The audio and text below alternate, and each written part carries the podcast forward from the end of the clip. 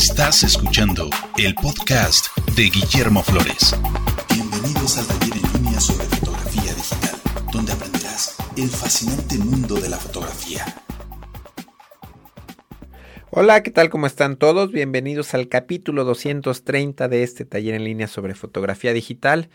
Mi nombre es Guillermo Flores y este es el último capítulo de una serie de podcast en donde estoy contestando preguntas eh, relacionadas con la fotografía, eh, preguntas hechas por, por usuarios, por escuchas de este podcast.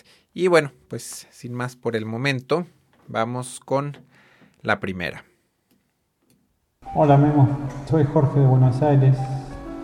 Hace unas semanas tuve que sacar fotos de unas lámparas, de esas que se cuelgan del techo. Nosotros le llamamos arañas, también candelabros, veladores. Eran de vidrio, tenían muchas facetas, unas superficies tipo prismadas. Eh, me arreglé bastante para hacerlo a pesar de la iluminación, que estaba en un lugar inadecuado, con muchas ventanas y había muchos reflejos. Pero después lo arreglé con Photoshop, hice un, un montón de cambios porque había tenido que sacar con muy baja velocidad para usar luz natural, pero me quedó la intriga de cómo se puede iluminar un objeto de ese tipo. Así que si tenés alguna idea y hasta tal vez podrías hacer una prueba en video cuando retomes tu podcast normal. Era eso, gracias, chao, hasta luego. Eh, bueno Jorge, pues nos quedamos por aquí con, con tu música de fondo.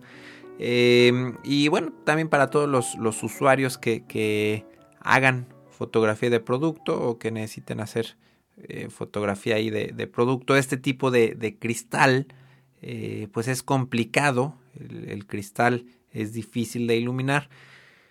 por ahí en el capítulo 120 hablé, hice un ejemplo con un vaso, un vaso transparente de cristal, eh, con agua, agua natural. Entonces hice una prueba iluminando con una caja de luz y la, foto se ve normal. Pero después hice una prueba iluminando eh, desde abajo, desde atrás y el vaso se ve mucho más definido, se ve mucho mejor la fotografía. Entonces eh, yo vi la, imagen de la que estás hablando, me, enviaste una fotografía y en general, bueno, el, cristal les digo, la mejor manera de iluminarlo es desde atrás, eh, desde abajo o desde atrás. Entonces, em, en la foto que mandas tienes un fondo negro, no sé si eso sea con, con post proceso o si hayas montado alguna tela negra como fondo. Yo este tipo de fotografías me gusta hacerla con fondos blancos, siempre y cuando, bueno, pueda iluminar desde abajo o desde atrás y que el fondo, en este caso, si es blanco, bueno, que sea traslúcido para que pase la luz y que se vea eh, agradable, agradable el volumen del producto. Si no tienes eh, flash, digo, este tipo de, iluminación yo la hago normalmente con flash, eh, pero si no tienes flash y vas a trabajar con luz ambiente, pues sí te recomendaría construir un escenario adecuado. Eh, con plásticos, telas o, papeles traslúcidos, eh, pues un tipo casa, como casa de campaña que, que, proteja al producto y que la luz sea uniforme. Eh, pero de alguna manera tratar que la luz principal o la luz más fuerte que reciba el producto sea desde abajo o desde atrás.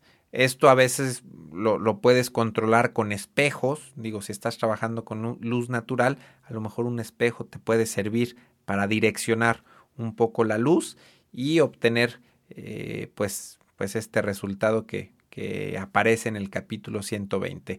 Un detallito que noté en la fotografía que, que mandas y un, consejo también para todos los que hagan fotografía de producto es utilizar lentes largos. Me da la impresión de que en tu foto utilizaste un lente muy corto, tipo 50 milímetros, y eh, se ve un poquito distorsionado el, candil. Eh, yo te recomendaría, y a todos en general, usar mínimo una distancia focal de 100 milímetros eh, pero también un lente 200, 300 o 400 milímetros eh, puede funcionar perfectamente. Claro, depende del tipo de producto que se esté fotografiando. Entonces, pues bueno, vamos con la siguiente pregunta. Hola Guillermo. Ante todo, saludarte y darte las gracias por este magnífico trabajo que estás realizando con los podcasts. Llevo siguiéndote unos tres meses. Al principio solo escuchaba los capítulos que me interesaban, pero ahora ya estoy escuchando todos desde el principio. Bueno, voy por el 82 y aún me queda bastante para estar al día. La verdad es que en todos dices algo interesante y que me pueden ayudar a comprender mejor esto de la fotografía, ya que soy bastante novato. Y sin más te digo mi pregunta. Eh, ¿Qué equipo nos recomiendas a los que estamos empezando? En las cámaras reflex económicas, ¿es importante la marca? No sé en qué tenemos que fijarnos antes de elegir una cámara. En los megapíxeles, en el estabilizador de imagen, el prestigio de la marca, o si que en algún día queremos ampliar el equipo, todo lo que ya hayamos comprado sea compatible. Luego, ¿en qué rango focales tenemos que ir adquiriendo? Ya que la gran mayoría usamos la cámara para hacer viajes de turismo o fotos a los familiares que nos recomiendas. Otra cuestión que tengo es que según he visto, aparte del equipo fotográfico, es importante el proceso. Eh, ¿Qué nos recomiendas que tengamos? tanto para catalogar las fotos como para luego retocarlas. En fin, si tienes algún consejo más para hacer para los que estamos empezamos y queremos hacer mejores fotos a la familia y a los viajes, eh. Muchas gracias y un saludo. Gracias por todos. Eh, bueno, Rafa, eh, pues esta pregunta es bastante, bastante frecuente. El equipo recomendado, la marca, etcétera. Eh, pues bueno, yo insisto y, lo dije en el capítulo pasado, eh, cualquier marca es buena. Obviamente, siendo una cámara DSLR, una cámara reflex digital, todas las marcas y todos los modelos son buenos. Obviamente los modelos más nuevos, pues yo creo que son los mejores porque tienen los, los mejores sensores, las tecnologías más nuevas, funciones, eh, más recientes, más modernas. Entonces, yo creo que una cámara que sea nueva, relativamente de seis meses para acá, pues es un equipo eh, bastante recomendado. En, en, cuestión de megapíxeles, bueno, también conforme pasa el tiempo, cada vez son mejores las resoluciones de las cámaras. Entonces, pues si es una cámara de 12 megapíxeles, pueden ser más que suficientes para la mayoría de los trabajos. Eh, entonces, bueno, aquí solamente habría que ver eh, si, por ejemplo, el estabilizador, qué tan importante es para ti al, utilizarlo con, con, un lente fijo. Eh, yo, yo, pues siempre tengo esa queja de Canon y de Nikon, que Sony sí tiene estabilización en el cuerpo, eh, pero tiene pues una cartera más corta de lentes, en cambio Canon y Nikon tienen mucho, un rango mucho más amplio de lentes y accesorios. Entonces, bueno, pues ahora sí que ahí es decidirse qué prefieres, si estabilización en cuerpo con pocos lentes o eh, pues una cámara que tengas mucho más facilidad de encontrar accesorios y lentes. Entonces, en cuanto a la compatibilidad, eh, pues normalmente si escoges una marca, pues empiezas a comprar equipo para esa marca, para esos modelos, y, yo no le veo problema. Yo, yo siempre he usado eh, Canon toda mi vida y pues estoy contento, digo, no, no creo que nunca he tenido problemas de compatibilidad, estoy consciente que a veces compro lentes específicos para ciertas cámaras y estoy consciente de que en caso de que cambie a una cámara full frame, pues va a haber algunos lentes que, bueno, pues simplemente los cuido para después poderlos vender. Entonces, por eso de la compatibilidad no, no me preocuparía tanto. Y los rangos focales, eh, pues bueno, el lente que seguramente tienes con tu cámara, el 1855 te sirve perfectamente para viaje de turismo y para fotos familiares. Ahora, si haces mucho foto de turismo, pues a lo mejor te conviene un lente súper gran angular eh, para tomar pues paisajes más abiertos. Entonces, en ese caso, un lente Eh, yo tengo un Tokina 1116 que es bastante, bastante bueno y bastante, bastante recomendado por un servidor para viajes de turismo. Para fotos familiares te recomiendo eh, enfocarte a usar un flash externo arriba de cámara. Eh, de preferencia un flash que tenga una cabeza que se pueda apuntar para que pueda rebotar la luz en las paredes como le recomendaba a Iván en el capítulo pasado. En cuanto al postproceso, es un punto importante. Yo uso eh, Adobe Photoshop Lightroom para todo. Eh, yo retoco muy poco mis fotografías. Yo todo lo que publico en, el blog está procesado solamente con Adobe Photoshop Lightroom. Eh, no tengo, digo, no me gusta utilizar el programa de Photoshop para hacer retoques más profundos a las fotografías. Yo todo lo que hago es exclusivamente con Lightroom y este programa sirve muy muy bien para catalogar y para organizar tus fotografías. Eh, no sé de qué tipo de retoques estés hablando, por ejemplo, si quieres cambiar un fondo a la fotografía, bueno, pues a lo mejor ya tienes que pensar en un programa más completo como Photoshop. Eh, aprovecho aquí para mencionar el, el, Photoshop Elements. El Photoshop Elements es un programa básico de Photoshop eh, que es mucho más económico y que no trae funciones tan avanzadas como es eh, funciones para edición de video o funciones para editar gráficos en tercera dimensión. estas nuevas funciones que vienen en Photoshop CS5 pues pueden ser demasiadas para un fotógrafo novato entonces yo te recomiendo Rafa a ti y a todas las personas que van empezando, que quieren iniciar a retocar fotografías, que piensen primero en utilizar Adobe Photoshop Elements. Una vez que lleguen al límite, que utilicen al 100% el programa de Photoshop Elements, bueno, pues entonces eh, pensar actualizarse a la versión eh, a la versión grande que en este momento es la CS5. Eh, pero bueno, por otro lado, eh, yo soy un poco más purista y no me gusta el retoque profundo de fotografías. Todo el retoque que yo hago es exclusivamente desde Adobe Photoshop Lightroom. Entonces, pues nos vamos con la siguiente pregunta.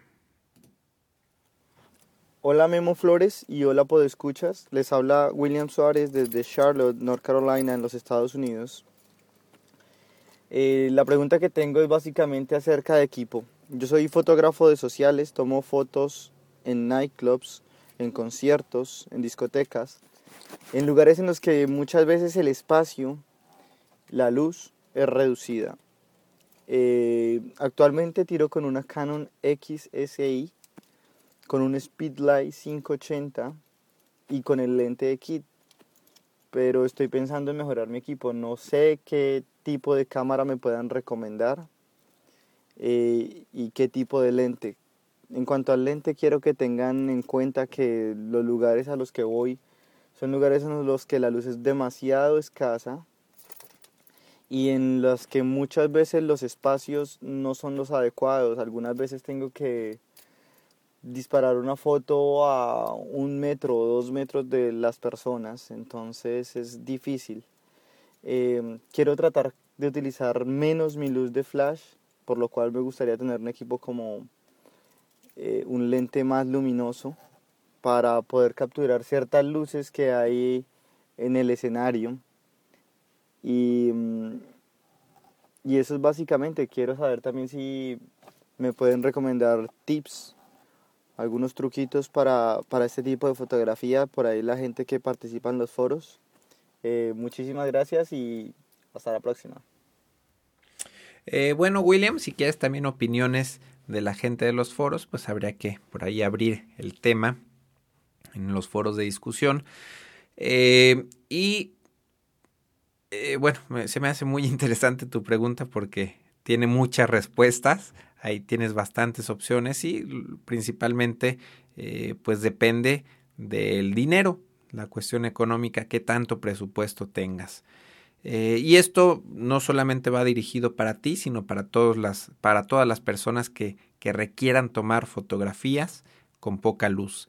Primero que nada mencionas que tienes una XSI con el lente kit y con el flash. El flash es bastante, bastante bueno.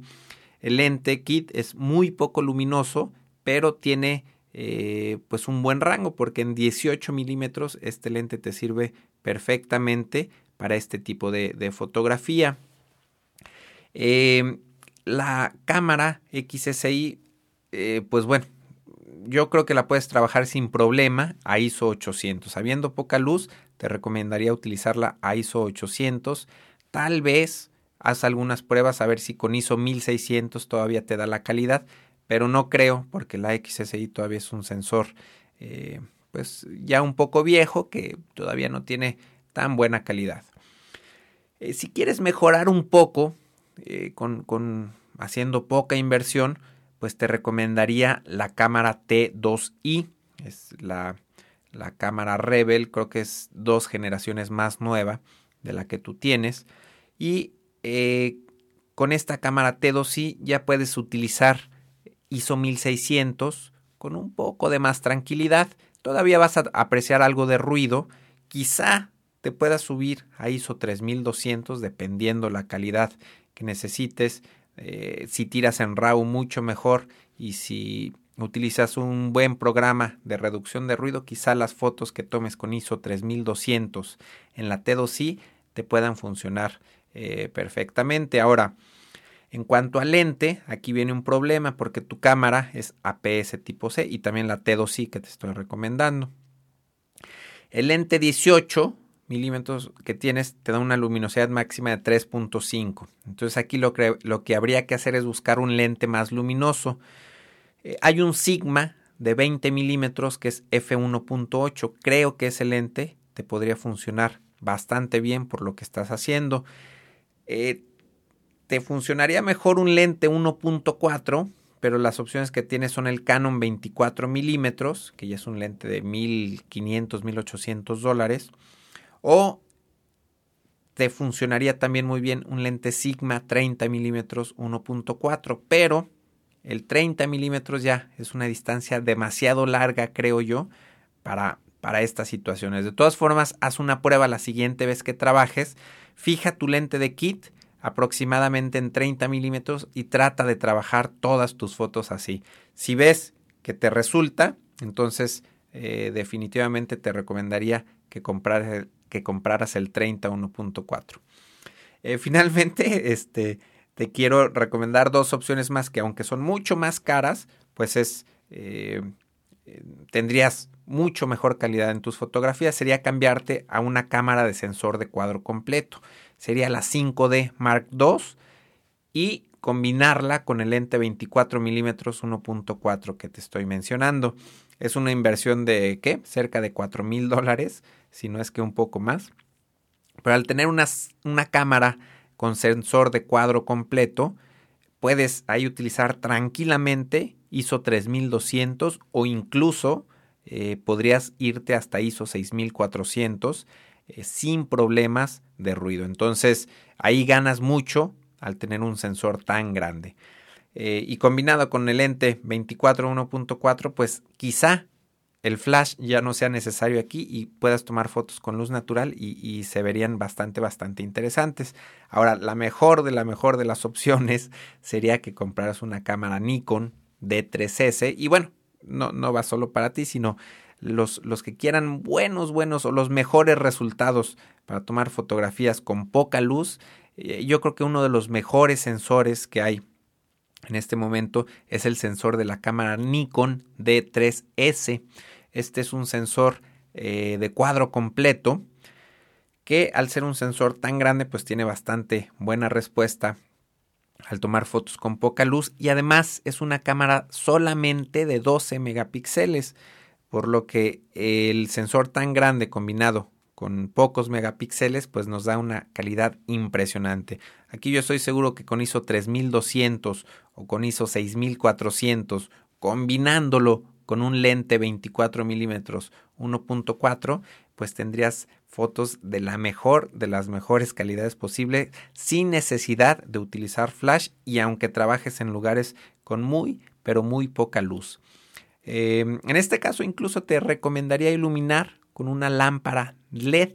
Yo tengo una lámpara para video de, de pilas AA que tiene un dimmer que puedes ajustar la potencia y te da una potencia bastante, bastante bajita que sería ideal para, para iluminar con luz continua este tipo de fotografías. Aquí el único problema es que te estoy hablando de una inversión de 5.200 dólares de la pura cámara y ponle tú otros 1.500, 1.800 dólares de lente, pues ya estamos hablando de una inversión de 7.000 dólares eh, como mínimo. Entonces, eh, pues bueno, estas son las, las tres opciones que tienen para tomar fotografías con poca luz. Entonces nos vamos con la cuarta y última pregunta de este capítulo y con la última pregunta de eh, pues de esta serie de podcast de preguntas y respuestas. Espero que, que les haya gustado el formato, espero que, que haya sido interesante para ustedes y bueno, ya veremos en un futuro si volvemos con, con este formato. Nos despedimos con la pregunta, con una pregunta más de Xavi, que ya lo habíamos escuchado, me parece que en el primer capítulo. Hola Memo, eh, mi nombre es Xavi y soy de Barcelona y tenía tres preguntas por realizar. La primera es que quisiera saber cómo funcionan las sincronizaciones del flash de cortinilla delantera y del flash de cortinilla trasera y qué relación guarda con respecto al obturador de la cámara. También quisiera saber eh, cada una de ellas, en qué casos son más recomendables de utilizar. En cuanto a la segunda pregunta, va relacionado con los datos que aparecen en mi cámara eh, de un apartado que me dice gama de detección del autofoco y me muestra unos valores de menos 1.0 a 19 EV con ISO 100 y a 20 grados Celsius. Quisiera saber esto qué es y cómo afecta al trabajo con la cámara. Bueno, en cuanto a la tercera pregunta, es que compré un lente AF Nikkor 20 milímetros de f2.8 y tengo que poner el diafragma siempre a un valor específico. Eh, si cambio el valor del diafragma, entonces la cámara me muestra el error FEE. E. Me revisé qué significa este error en el manual de la cámara y me dice que el anillo de diafragma del objetivo no está bloqueado en el diafragma mínimo. También revisé el manual del lente y allí me dice que para la operación automática programada o con prioridad al obturador, utilice la palanca de seguro de abertura mínima para bloquear la abertura del objetivo en F22. De todas formas, yo eh, lo, lo, trabajo en manual y me sigue dando el error FEE.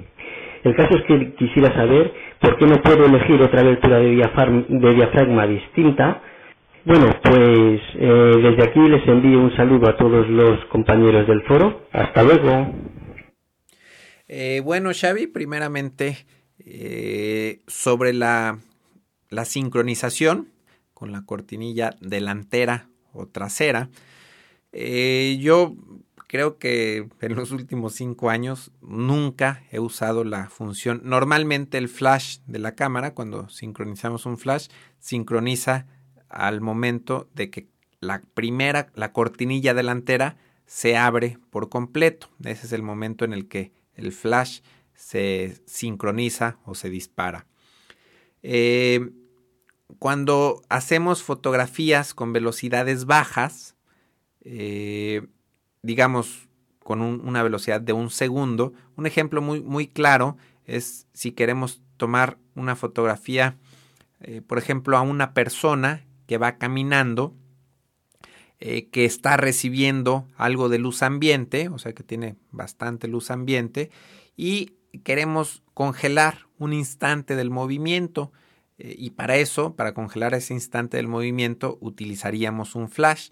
Entonces, si nosotros eh, sincronizamos el flash con la primera cortinilla, vamos a congelar al sujeto cuando está eh, dando el primer paso y cuando sigue dando el segundo o tercer paso durante el segundo que dura la exposición, eh, se va a registrar algo de movimiento porque el sujeto está recibiendo luz ambiente.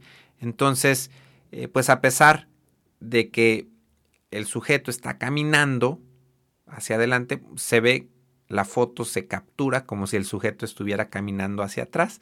Entonces, en este no sé si me explico bien, es difícil eh, platicarlo sin mostrar una fotografía, pero si sincronizamos el flash con la segunda cortinilla o con la cortinilla trasera, eh, cuando empezamos la exposición de nuestra fotografía, el sujeto va a dar el, el primer paso, el segundo paso y este movimiento se va a registrar digamos, atrás del sujeto. Cuando vayamos, cuando se termine la exposición de la fotografía, el flash va a destellar y va a congelar al sujeto en la última posición que tuvo durante este segundo y atrás del sujeto va a quedar registrado el movimiento, pues difuso, tipo como fantasma. Entonces, espero haberme explicado bien. En estos casos, cuando queremos capturar el movimiento dejado por un sujeto, es mejor sincronizar con la cortinilla trasera o con la segunda cortinilla. Eh, creo que para esto es necesario un flash eh, compatible con la cámara. Si tienes cámara Canon, tiene que ser un flash Canon. Si tienes cámara Nikon, tiene que ser flash Nikon. Algunos flashes terceros eh, tienen esta función, pero bueno, hay que checar la compatibilidad de esta función. Eh, segunda pregunta, los datos de la cámara, ¿qué significa eh, la gama de detección del autofoco? Bueno, pues esta es una especificación que tienen las cámaras que pueden utilizar entre menos luz tengas o entre menos luz tenga la cámara, pues es más complicado de realizar el autofoco. Entonces este menos 1 a 19 EB son, es el rango de, de luz que, requiere la, cámara para poder realizar el autofoco. Yo nunca me he fijado en esta especificación. Yo estoy consciente que si hay poca luz, eh, se me va a complicar un poco el autoenfoque. Y la última parte de tu pregunta eh, sobre lente 20 milímetros 2.8 que te produce el error FEE. Eh, bueno, lamentablemente no, no tengo experiencia con lentes Nikon, eh, pero lo que pude más o menos investigar es que ciertos lentes eh, antiguos de, la marca Nikkor necesitas, sobre todo los que tienen el, el anillo manual de diafragma, necesitas poner este anillo, necesitas poner, fijar el diafragma en la apertura mínima, no sé si sea F16 o F22 o F32. Normalmente estos lentes perdón, esta apertura mínima viene marcada en naranja. Entonces, aunque tú quieras usar un F8 para tomar una fotografía, lo que tienes que hacer es poner tu lente en la apertura mínima y parece ser que estos lentes por ahí tienen un seguro para que para fijar el lente en esta apertura mínima. Entonces lo que tendrías que hacer es poner en la apertura naranja, ponerle el seguro y eh, después controlar tu apertura desde la cámara. Quiero pensar, les digo, no soy usuario de Nikon, pero por lo que leí, quiero pensar que así, que este es el procedimiento correcto para trabajar con lentes viejos. Em, otra cosa que leí que puede ser probable, es posible que los contactos de tu lente o de tu cámara estén fallando. Entonces habría que checar eh, que estén eh, limpios.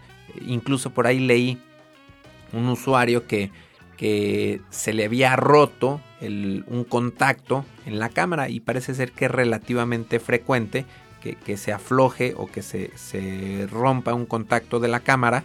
Entonces, pues en este caso habría que, revisar que alguien de, Nikon, eh, creo que esto te lo revisan rápidamente, te pueden decir si, si los contactos de tu cámara están bien o si el lente es el que habría que hacerle una limpieza a las terminales electrónicas. Entonces, eh, pues bueno, creo que con esto eh, quedan resueltas, eh, bueno, espero que queden resueltas las, las dudas que por aquí plantearon.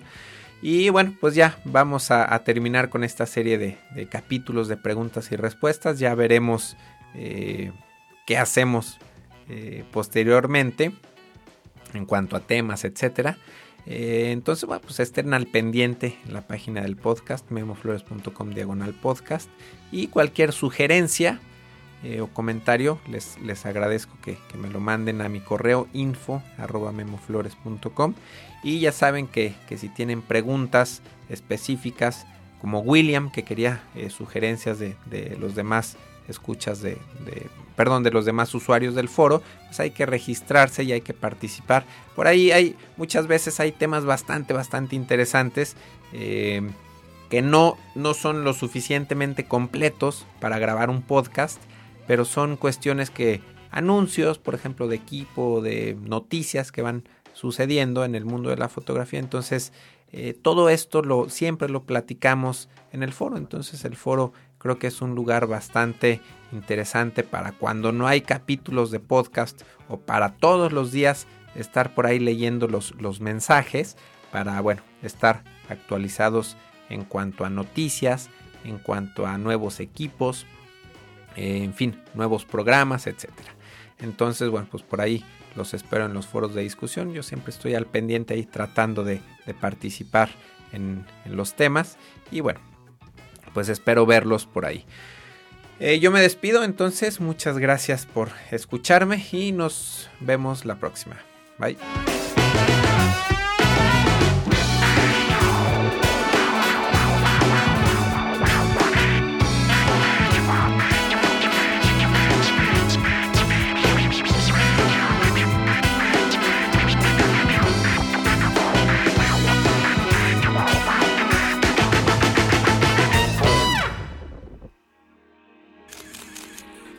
photocastnetwork.com, your photography resource in the potosphere.